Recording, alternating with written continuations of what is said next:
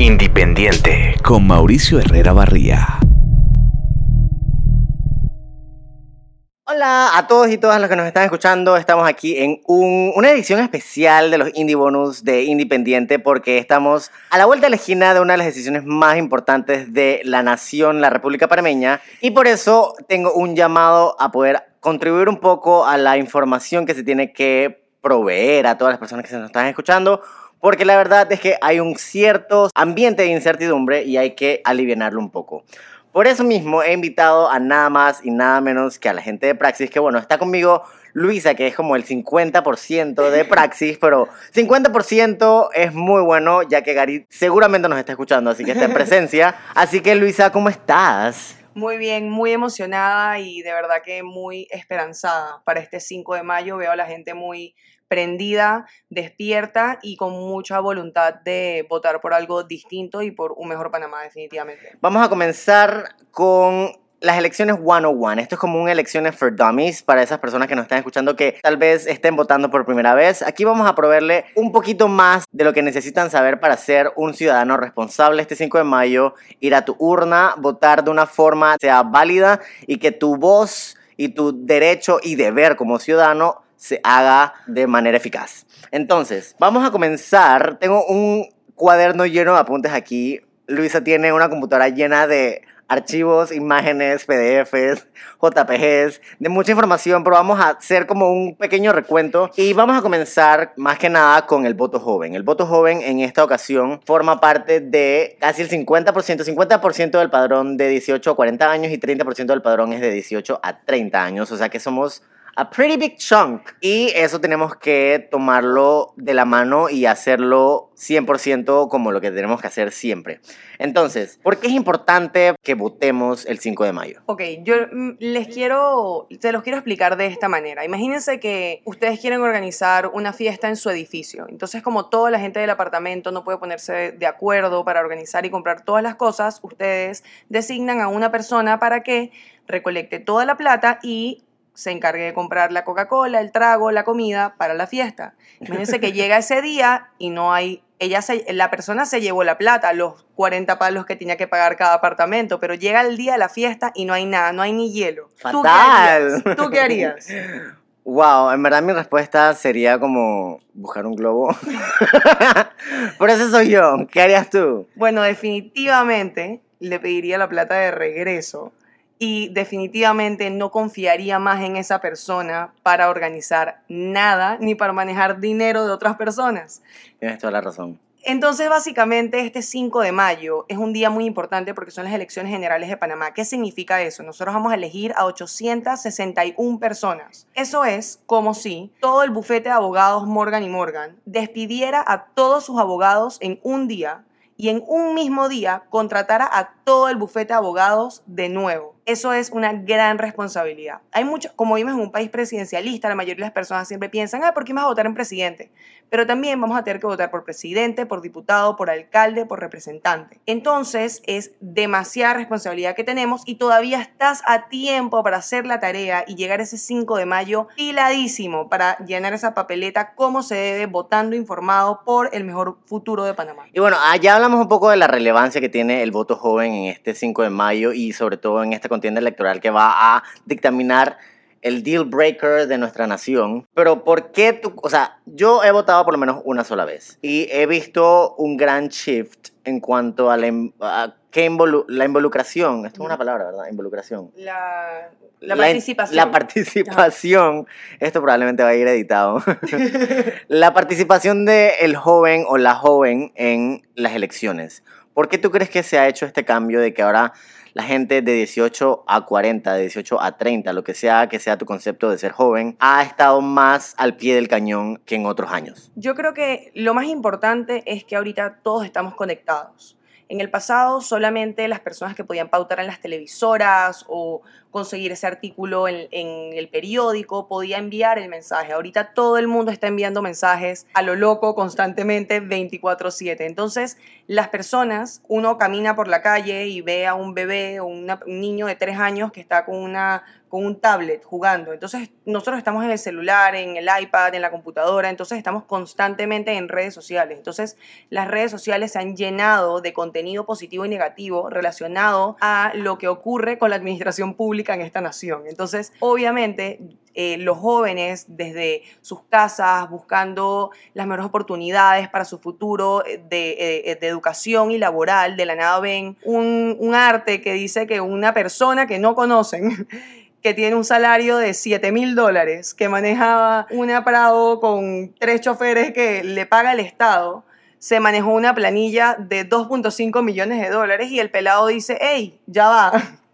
ya va, ya va, ya va, vamos a poner orden. Entonces hay tanta información, el acceso a información yo creo que ha pompeado a la juventud panameña de participar. Y no solamente eso, le ha permitido así, no solamente participar, sino tener una voz, decir, hey, esto es lo que yo pienso, hey, esto es lo que yo investigué. Entonces, eh, realmente yo creo que significa el empoderamiento ciudadano y, y, de la juventud. Estamos utilizando las herramientas de hoy para resolver los problemas de hoy, literalmente. Literalmente, y bueno, siguiendo con lo de las planillas, que no va a ser el tema de hoy, pero el joven que va a votar por primera vez. Este podcast es más pensado para la persona que va a votar por primera vez. ¿Qué tú crees que necesita una persona virgen del voto para ir a accionar su derecho y su deber como ciudadano este 5 de mayo? Ok, primero todo lo que necesitas es tu cédula y tu memoria, definitivamente. Así que eh, el 5 de mayo Primero, primero me gustaría decirles que lo más importante es que lo primero que tienen que hacer es que entren a verificate.pa.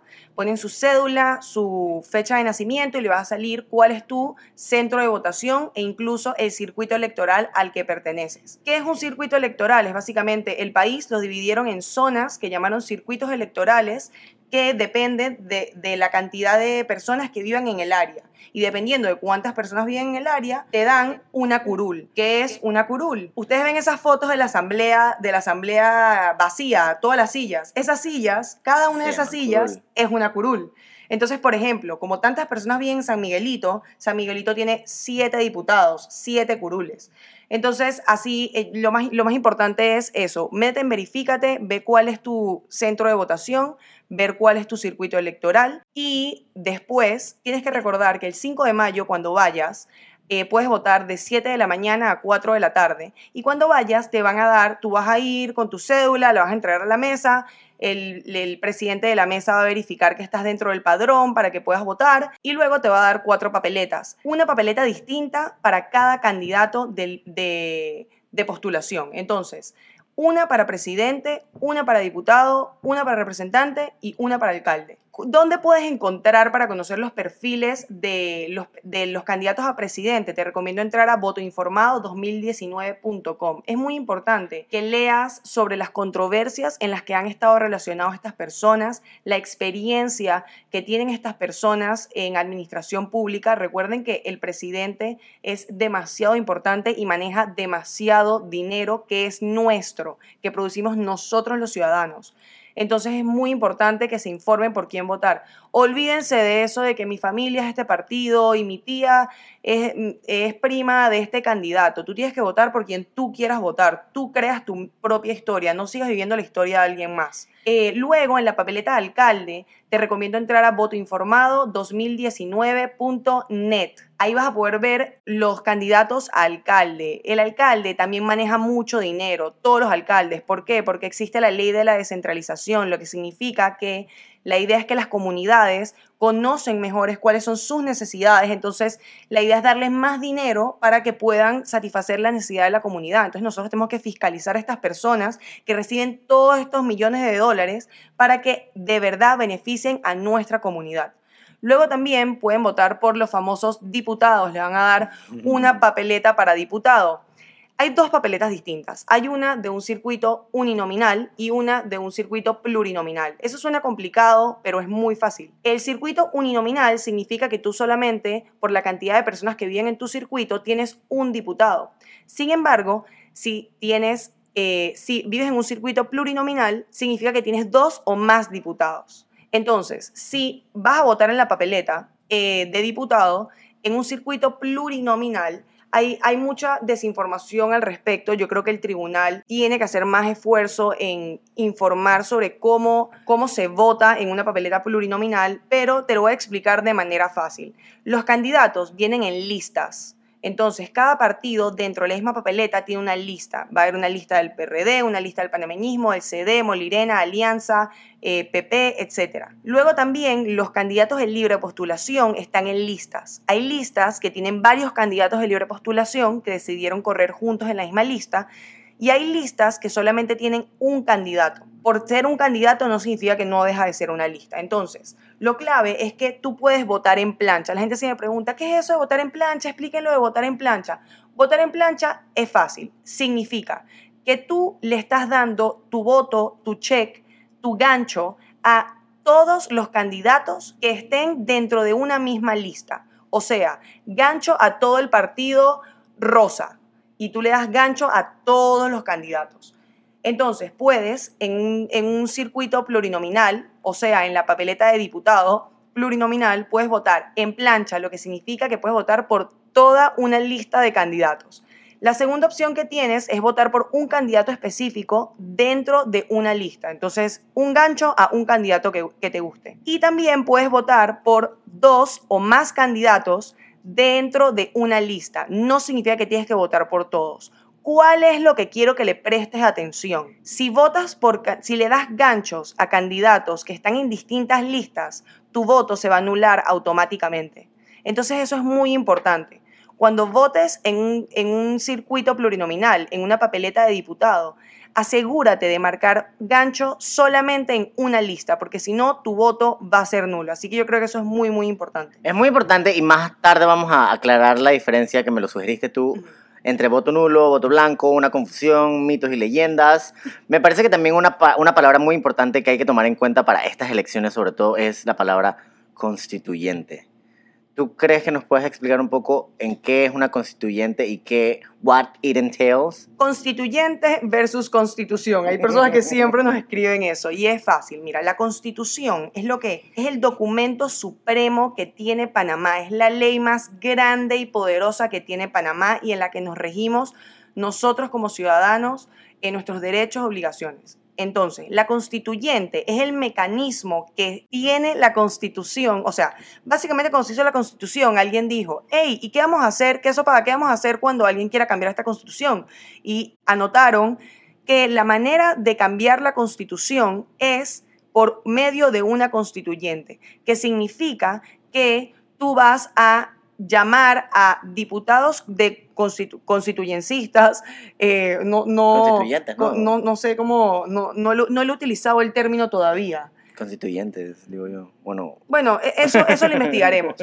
Para que estas personas redacten una nueva constitución. Hay mucha desinformación sobre el tema y me parece muy irresponsable que siendo una de las promesas de campaña de Varela, el que lo iba a hacer supuestamente el primer año, él lo, lo, haya, lo haya anunciado 121 días antes de las elecciones. Honestamente, yo como comunicadora sentí un peso en mis hombros gigante porque yo decía, le tengo que explicar a las personas cómo votar en un circuito plurinominal y ahorita les tengo que enseñar también cómo, qué es una constituyente. Entonces, es, de, es demasiada información. Em, hay una guía que nosotros preparamos sobre la constituyente, donde conoces las maneras distintas que tiene nuestra constitución. Eh, hay, hay, hay, unas personas que hablan de la constituyente originaria, sin embargo, nuestra constitución no, no habla de eso. Entonces, eh, esto, esto, esto es un tema que tiene para mucha discusión y, y definitivamente sería muy interesante traer a, personas a personas que son constitucionalistas, que saben la constitución de adelante para atrás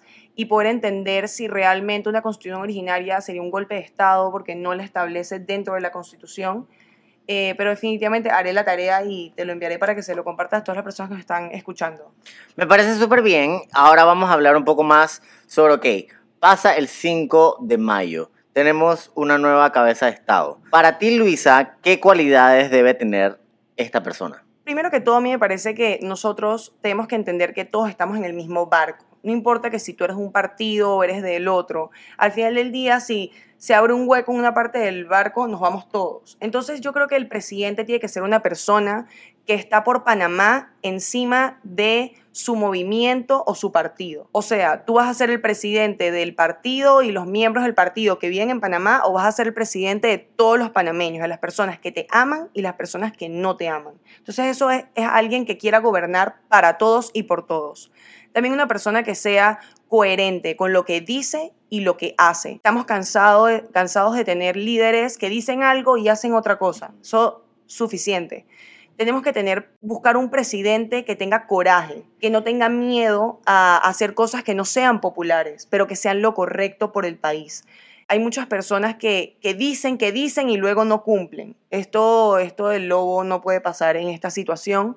Necesitamos una persona que esté eh, comprometida con la transparencia, estamos en el año 2019 y nosotros tenemos estándares que tenemos que cumplir del siglo XXI de transparencia que no tenemos. Entonces, una persona que esté dispuesta a innovar, a traer todas estas nuevas tecnologías y decir, está bien, el cambio es fuerte, el cambio no nos gusta a todos, pero el cambio es lo que necesitamos para poder echar para adelante a este país. Eh, y definitivamente una persona, a mí me interesa mucho, me apasiona mucho la transparencia. Entonces, a mí me interesaría, como Luisa, que hubiera un, empuje de la transparencia, de la rendición de cuentas y, de la, que, y que, utilicemos la tecnología de hoy para resolver los problemas de hoy. Yo quiero que se supere, se supere eso de, de los trámites burocráticos, que se supere todos los papeleos, que se supere esa frase de que, bueno, es que así no se hace aquí o nosotros no podemos hacerlo así. Eh, yo quiero una administración que, que vaya con el pecho a la innovación y a, promover la tecnología para nosotros poder facilitar esto. Realmente yo que trabajo en, en periodismo de data, es muy difícil conseguir esta data para poder comunicar. O sea, no existe mucha data. Entonces, si yo como periodista no tengo data, no entiendo cómo las personas que hacen políticas públicas pueden desarrollarlas sin la data. Entonces, eso me parece que es claro. Y cómo el pueblo va a tener manejo de esa data, que también es la responsabilidad que tiene el que esté en X o Y puesto de brindar información clara y transparente a lo que es el pueblo. No, totalmente. Me parece que eso es algo que para mí sería demasiado importante, eh, la transparencia, eh, el acceso a la información. Eso me permitiría a mí como periodista poder informar de muchísimos más temas que capaz no hemos podido manejar, porque por ejemplo, eh, yo no te puedo decir cómo está la caja de seguro social porque hace más de cinco años no hay reportes financieros. Entonces yo no te puedo decir que hay que hacer A, B o C porque no sabemos cómo está la caja de seguro social. Entonces, eh, son, temas, son temas así, como no, no veo cómo una persona, lo más inteligente que sea, puede resolver un problema cuando no existe datos, números, eh, investigaciones sobre eso. Eh, también buscar una administración que siga eh, los estudios. He hablado con personas del BID que me comentan que hacen estudios, por ejemplo, el famoso estudio de la cuenca de Juan Díaz, explicando de cómo tenían hacer para evitar las inundaciones y al final lo pagó todo el BID, todo y al final no se aplicó nada. Entonces, eh, nosotros necesitamos una administración que utilice estos estudios que se están haciendo, le están haciendo la tarea para implementarlos y para hacer cosas a largo plazo. No necesitamos un gobierno de cinco años, necesitamos un gobierno que haga planes de Estado. Nosotros vamos a estar aquí por, ojalá por 1500 años más, Panamá aquí en este istmo espectacular. Entonces, nosotros necesitamos algo que sea a largo plazo, no a cinco años, porque definitivamente no ha estado funcionando. Bueno, yo creo que primero que todo, te voy a decir, un piropo, tienes muy buena adicción. Oh. Tienes demasiada buena adicción, o sea, tengo envidia y todo.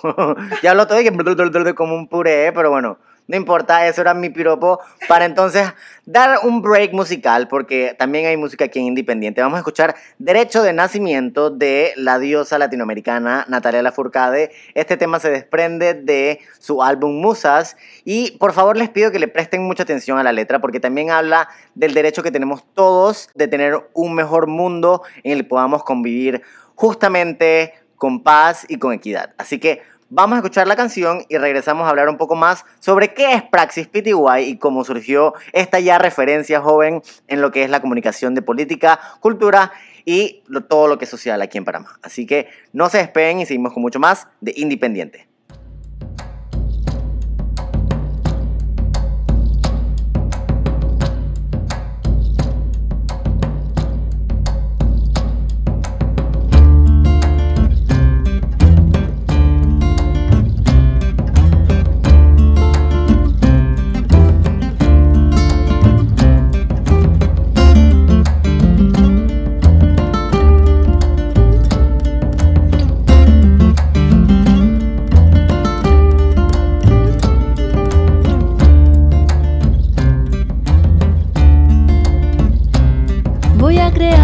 Canto para poder existir.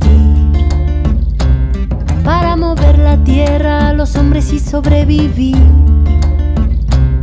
Para curar mi corazón a la mente, dejarla fluir. Para el espíritu elevar y dejarlo llegar al fin. Yo no nací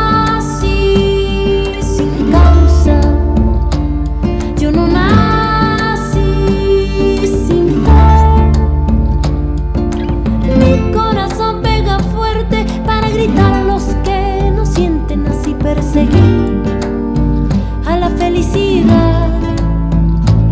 Voy a crear un canto para el cielo respetar.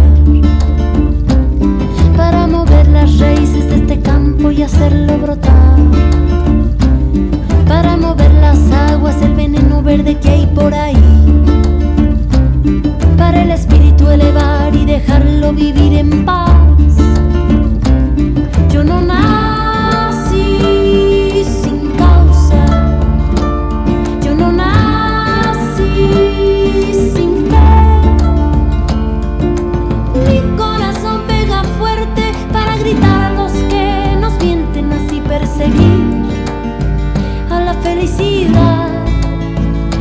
así perseguir la felicidad que es un derecho de nacimiento, es el motor de nuestro movimiento, porque reclamo libertad de pensamiento, si no la pido es porque estoy muriendo, es un derecho de nacimiento, mirar los frutos que dejan los sueños, en una sola voz y un sentimiento, y que este grito limpie nuestro viento, voy a para poder exigir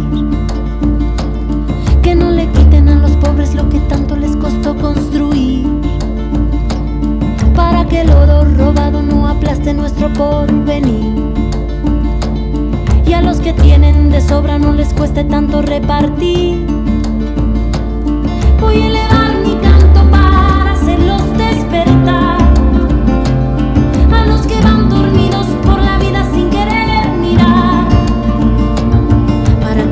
lleve sangre, lleve flores y el mal sanar.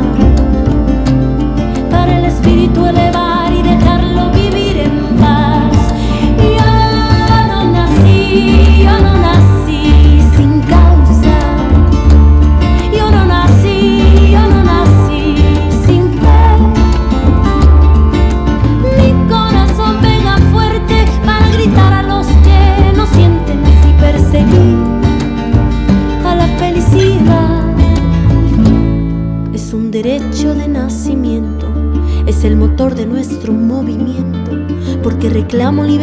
pensamiento. Si no la pido es porque estoy muriendo, es un derecho de nacimiento. Mira los frutos que dejan los sueños en una sola voz y un sentimiento, y que ese grito limpie nuestro viento. Es un derecho de nacimiento, es el motor de nuestro movimiento, porque reclamo libertad de pensamiento. Si no la pido es porque estoy muriendo. Es un derecho de. Que dejan los sueños en una sola voz y un sentimiento,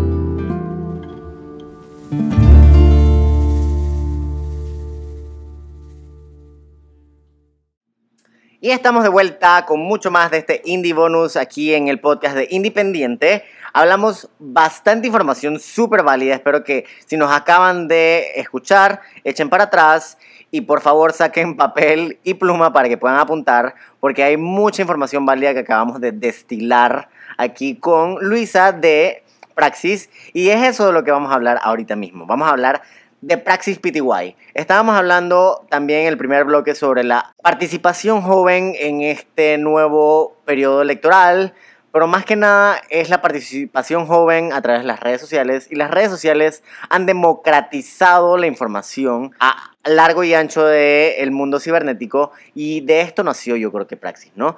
A ver, Luisa, me gustaría que nos lleves un poquito al origen de Praxis. Que antes me lo estabas comentando, pero me gustaría que lo compartas con la gente que nos está escuchando. Bueno, básicamente, eh, Praxis es un proyecto que nace de Gary Martin y mi persona. Eh, nosotros, todo comenzó, un día estábamos yendo a la universidad, estábamos en un tranque en la tumba muerto y teníamos al lado un, un, un carro, un pick-up eh, nuevecito, super nice del Meduca. Y nosotros nos pusimos a pensar, ¿a dónde está yendo este carro y qué está llevando este carro? Como que, y, y literalmente nos abrimos, o sea, Gary estaba manejando, yo agarro mi celular, googleo, y que Ministerio de Educación y llamo. Y cuando llamo, le preguntamos, que, ¿será que por favor nos puede decir cuánto dinero ustedes se han gastado en los últimos 10 años en carros? y el señor del Meduca dice que, ¿tú por qué me estás llamando? ¿De dónde me estás llamando? Y nosotros, y que de mi casa. O sea, como que somos ciudadanos. Queremos lo- saber. Lo manes y que, como que esto nunca ha pasado. Y entonces fue como que, ah, ok, fue como que la primera vez que como que contactamos al gobierno. Y luego nos empezamos a dar cuenta que nosotros no entendíamos las noticias. O sea, nosotros escuchábamos lo que estaba pasando, pero las palabras eran como que súper técnicas, entonces tenías que ser abogado para entender, tenías que ser economista para entender, y nos parecía un poco injusto, porque la idea es que las noticias, obviamente las decisiones nos afectan a todos y todos debemos poder entender lo que está pasando.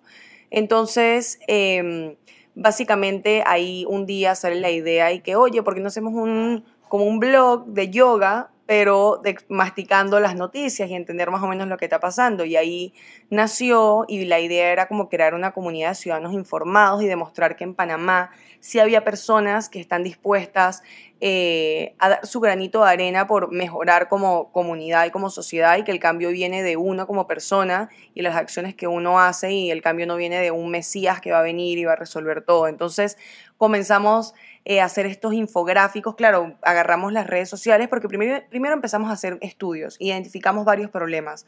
La gente no quería estar, eh, los jóvenes no querían informarse por distintas razones. Uno, no les gustaba leer. Dos, no les gustaba ir hacia donde estaba la noticia. Dice que voy a comprar el periódico, voy a prender la televisión a las 6 de la tarde a ver el noticiero. ¿Por qué somos tan perezosos? ¿Para qué voy a escuchar la radio si tengo Spotify o tengo mi música ya guardada en mi celular? Entonces era, era básicamente eso. Y nosotros pensamos, oye, ¿por qué no agarramos y llevamos toda esta información que necesitamos saber a los lugares donde las personas están? Entonces comenzamos con toda esta idea de desarrollar los praxis, que son las infografías, y es una manera eh, fácil eh, de masticar temas complejos que nos afectan a todos como ciudadanos y poder como darle ese empoderamiento a la ciudadanía, de entender que las cosas las pagamos nosotros con nuestros impuestos y no es el presidente que se baja y dice y como que paga estas cosas. Entonces era como que empoderar al ciudadano, entender que nosotros somos el poder y que nuestro voto es el que cuenta y que nosotros los ciudadanos tenemos que participar y que la patria no solamente ir al al partido de fútbol con la camisa de la Cele, sino vivir literalmente la patria todos los días como un buen ciudadano dando el ejemplo. ¿Cómo es un día normal? Esto es súper pregunta, dije, revista, vamos a preguntarle el día normal a Celine Dion. Pero este, esta es una pregunta válida de cómo sería el día para Luis y Gary con Praxis, porque ustedes también tienen una vida fuera de Praxis. Bueno, em, yo voy a hablar por Luisa, primero que todo. Eh, Gary luego podrá contarles qué hace él. Eh, yo, Luisa, bueno, me despierto muy temprano porque yo estoy haciendo mi segunda carrera en Derecho, entonces a veces tengo clase a las 7 de la mañana la mayoría de los días. Entonces ya a las 7 de la mañana tengo que estar sentada en la USMA. Entonces hago eso, salgo tipo 9 de la mañana, venimos para Workings, que es donde trabajamos, y ya para las 9 y media de la mañana básicamente nos hemos leído la mayoría de los, bueno, definitivamente todos los periódicos y medios importantes del país y muchos de afueras internacionales. Si Panamá está demasiado cargado, nos cuesta un poco llegar a las internacionales pero es nuestro hábito definitivamente todos los días es leer todas las noticias de TVN, Telemetro, Panamá América, la prensa, eh, la estrella. Siempre es muy, muy importante ver la misma noticia de distintos ángulos, de distintas plumas. Muchas personas me, me, preguntan, Luisa, ¿cómo haces para tener como que la salud mental organizada? Yo le digo, bueno, también medito mucho.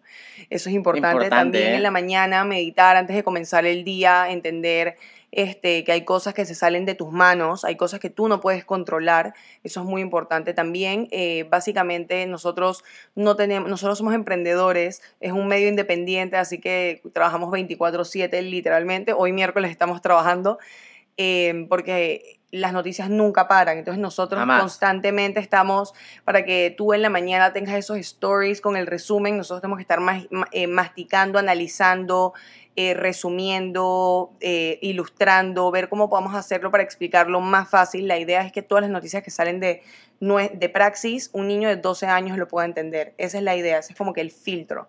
Entonces, em, básicamente nosotros estamos todo el día, supuestamente, normalmente en la mañana vemos como que cuáles son las noticias que nosotros consideramos que una persona tiene que saber antes de salir de su casa. Y luego a lo largo del día, dependiendo de lo que está pasando, seguimos eh, compartiendo. Los posts normalmente los compartimos en la tarde, pero también es importante saber que nosotros no solamente tenemos Instagram, nosotros tenemos WhatsApp, entonces mandamos las tres noticias más oh, importantes del día, lunes, miércoles y viernes. Comunicación 360. Exacto, entonces la idea es que nosotros, nosotros queremos informar a las personas que no se están informando. Entonces, si tú te gusta recibir emails, nosotros te mandamos un email. Si tú te gusta estar en Instagram, te mandamos Instagram. Si te gusta estar en Twitter, estamos en Twitter, estamos en WhatsApp. Entonces nosotros nos amoldamos a las personas.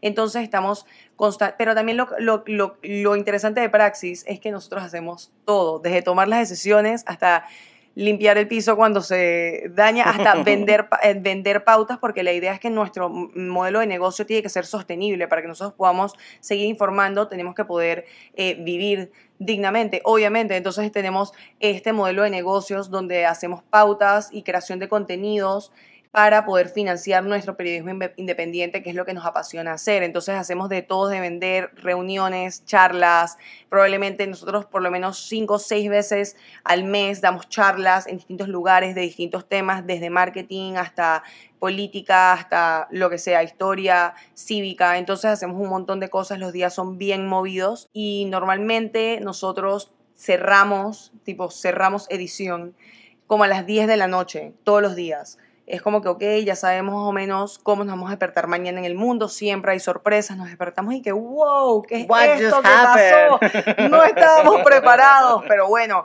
nos sentamos, nos organizamos y seguimos informando definitivamente. Ese es más o menos un día ajetreado, pero vale la pena y la gente me pregunta cómo lo haces y yo digo que lo amo, entonces por eso lo, lo hacemos. Y justamente te iba a preguntar de eso, más o menos el equipo de Praxis es dos personas, o sea, desde la investigación hasta el diseño del arte. Nosotros somos dos personas, eh, tenemos un grupo de voluntarios increíbles que ellos em, de vez en cuando ayudan, dice que hay temas que les apasionan, hay uno que es arquitecto y le apasiona ese tema, y otro que estudia negocios y le apasiona ese tema, entonces, por ejemplo, tú, a ti te gusta un tema específico y tú un día dices y que, oye, viste esto que pasó y nos haces un resumen sobre el tema con las fuentes y nosotros podemos publicarlo. Esa es la idea, como que nosotros también, eh, hay muchas veces que, por ejemplo, yo no, no sé tanto del el ballet, imagínate. Y de la nada, una panameña ballet se ganó un premio en Rusia brutal y yo, como normalmente no es el contenido que veo, yo no lo veo pero normalmente por eso nos encanta que la gente nos escriba y nos diga, hey, pilla esta vaina que está pasando, hey, pilla este movimiento, hey, pilla esto. Y la idea es que nosotros, como somos, somos solamente dos personas, nos encantaría hablar de todos los temas. Hablamos mucho de política porque vemos mucha corrupción y muy, muy poca transparencia y la política nos afecta a todos, a ti que eres profesora, a ti que eres psicólogo, a ti que eres emprendedor, definitivamente todo lo que sea, a ti la política te afecta. Así que por eso hemos estado concentrados tanto en eso. Nos encantaría tocar otros temas como arte, cultura, salud mental, salud, este, deportes, o sea, muchos, muchos temas, pero somos un equipo pequeño, pero tenemos mucho, muy buena voluntad. Eh, y queremos seguir mejorando todos los días. Bueno, yo me nomino para ayudarlos con el tema de arte y cultura. Pero eh, iba también a, a preguntarles, ok, hasta el día de hoy tienen 45.000.3 seguidores. Esto es un indicativo que la gente está buscando información. ¿Me podrías dar tres bases por las que Praxis se basa a la hora de crear contenido? ¿Lo hacen en base a lo que quiere la audiencia o lo que necesita la audiencia? Bueno, yo creo que es una mezcla de ambos. Nosotros definitivamente creamos nuestro producto, que es el Praxis, alrededor de lo que la gente quiere, de, cómo la gente quiere consumir las noticias.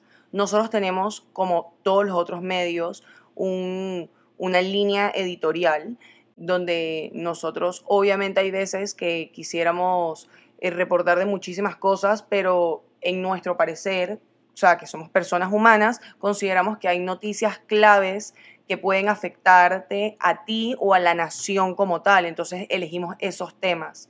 Eh, hemos, nos hemos dado cuenta que hay personas que al principio no le gustaban tanto los temas y a lo largo de el camino con Praxis, por ejemplo, ayer me salió un, un memory que ayer hace un año teníamos 16 mil seguidores. Imagínate, o sea, hace un año. Hace un año Lo duplicaron. teníamos 16 mil seguidores y eso me demuestra, hay, hay muchas veces que nos decían, que, hey, pero hay veces que Praxis todavía es muy inteligente y lo que nosotros decimos es que nosotros no queremos bajar los estándares, nosotros queremos que todo el mundo suba, nosotros no queremos que nadie esté abajo, que todo el mundo suba y la gente nos dice como que no, es que el pueblo no ve la información así. Y yo digo, bueno, hay mucha gente del pueblo que ve la información así y que está aprendiendo y eso demuestra que el pueblo quiere saber y el pueblo tiene un cerebro y el pueblo quiere desarrollar el pensamiento crítico.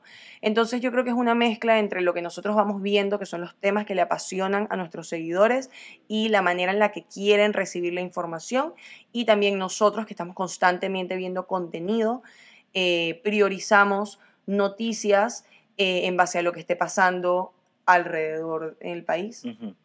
Y me encantó la anécdota que dijiste al principio de cómo nació Praxis, porque esto yo creo que es el ejemplo perfecto de cómo uno tiene que vivir. O sea, uno siempre tiene que estar cuestionándose. El filósofo de Grecia hasta el filósofo Kant, Hume, todos te dicen que la base del conocimiento es siempre estar cuestionándose.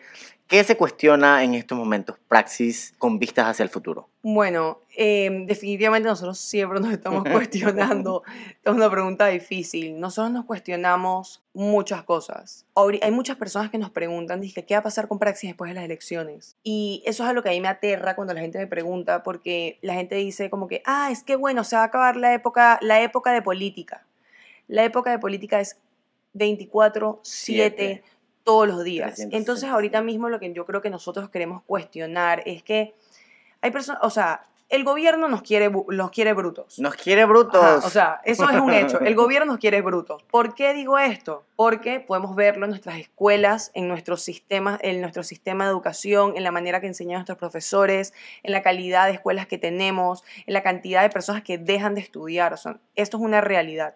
Entonces, yo creo que muchas personas solamente están como que, bueno, normal, los jóvenes se despertaron por este, este mes de las elecciones, ahora ya vamos a tener 861 personas nuevas y ya, todo el mundo se va a desconectar y vamos a volver con el wichi y vamos a volver con tal y nada. Entonces, yo quiero decir que yo no creo que va a ser así. Yo creo que la juventud, obviamente ahora hay una cosa porque es ya es esta semana, o sea, todo el mundo está hablando de esto, pero yo creo que simplemente el panameño ya aprendió Se le plantó la semilla. Sí, definitivamente yo creo que ya eso está ahí. Yo creo que el panameño despertó en una manera de decir, hey, no es que voy a dedicarme a ser político todos mis días de mi vida, pero definitivamente en mi camino voy a hacer el bien. O sea, eso es lo que yo creo. Yo conocí a muchas personas que me dicen, oye, hace un año yo no sabía nada.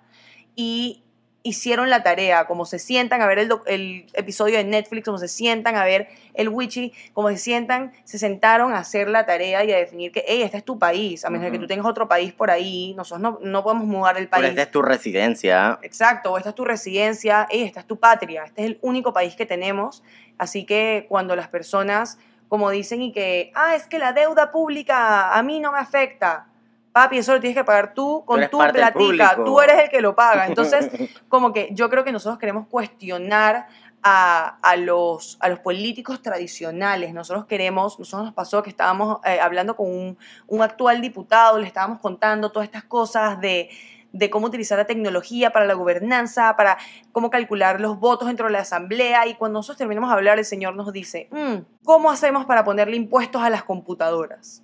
What?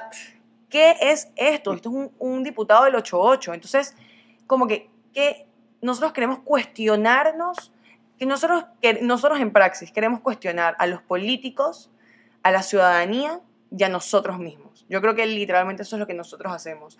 A nosotros mismos porque siempre queremos mejorar. Nunca va a ser suficiente. Siempre queremos mejorar, siempre estamos abiertos al feedback, a saber cómo es mejor para ti recibir la noticia, qué temas te interesan, qué temas no estamos tocando, porque como les comentamos somos dos personas solamente y queremos escuchar.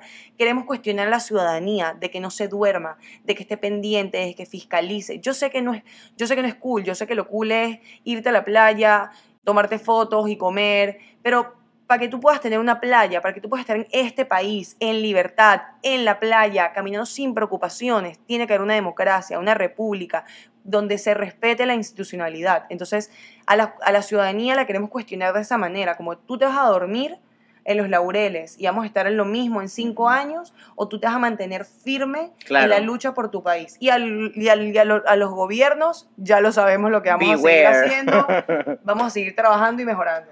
Beware. Así que tienen muchas opciones para que la gente se informe. ¿Cuáles son ellas? Ahora esta es la hora en la que puedes dar todo el despliegue, el abanico entero de Praxis PTY para que la gente pueda seguirlos, pueda suscribirse, pueda ser parte de una buena praxis Yeah. del voto informado de la ciudadanía responsable, no solamente ahora el 15, el 15, el 5 de mayo, sino que el 6 de mayo, 7 de mayo, 26 de junio, 24 de septiembre, hasta el próximo 5 de mayo, forever.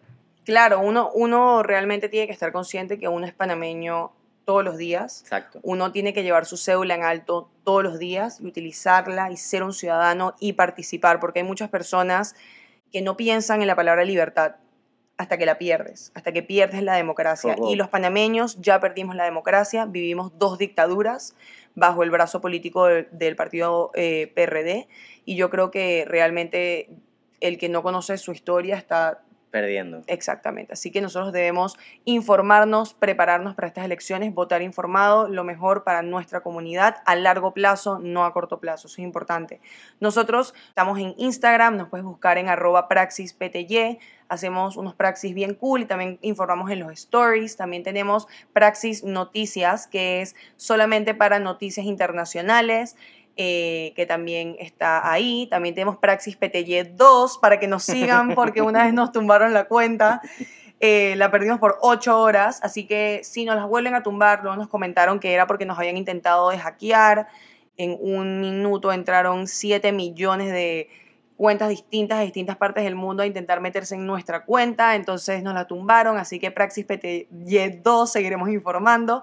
Si te quieres informar y recibir gratis tres noticias más importantes del día, los lunes, miércoles y viernes, puedes escribirnos un WhatsApp al 69745743. El número es el 69745743 y nos envías la palabra praxis y nosotros te agregamos a la lista y te enviamos mensajes. También estamos en Facebook y en eh, Twitter como Praxis PTY. Así que puedes también visitar nuestros artículos que están muy cool. Hemos preparado como unas guías para si votas en el circuito 86, 87, 88, 810. Eh, si votas en Colón, en San Miguelito, preparamos unas guías que las puedes encontrar en holapraxis, eh, holapraxis.com, les va a decir nuestro email. Y si nos quieres mandar un email, recomendaciones, quejas, lo que sea, a holapraxis.gmail.com. Yo creo que esa es toda nuestra información. Me encanta, o sea, en verdad, mejor invitado no pudo haber estado en este Indie Bonus. Ya para la próxima, espero que vengan como invitados de un volumen completo. Así que por mi parte les quiero decir que gracias por acompañarnos. Por favor suscríbanse aquí donde, donde sea que nos estén escuchando, ya sea SoundCloud, Apple Podcast, TuneIn, todas las plataformas de podcast que existen y que podrán existir en el futuro. La próxima semana nos vamos a estar viendo en otro volumen en el que vamos a estar hablando sobre ¿se puede vivir en Panamá como artista con esta economía? Va a estar con nosotros la gente de la LSI, una universidad canadiense que acaba de llegar a Panamá y que tiene solamente carreras de índole creativa o artística. Nos van a estar hablando de la economía naranja y también va a regresar Valeria Candaneo con su segmento La Sociedad del Jaguar en la que nos va a estar hablando sobre cómo podemos canalizar nuestras emociones y mantener un ambiente laboral saludable dentro y fuera. Así que me pueden seguir en las redes sociales de forma personal en arroba McQueenisMyPapi y también pueden seguir en arroba indie abajo pendiente. Nos vamos a estar viendo la próxima semana. Los queremos mucho y revoir. Independiente. Con Mauricio Herrera Barría.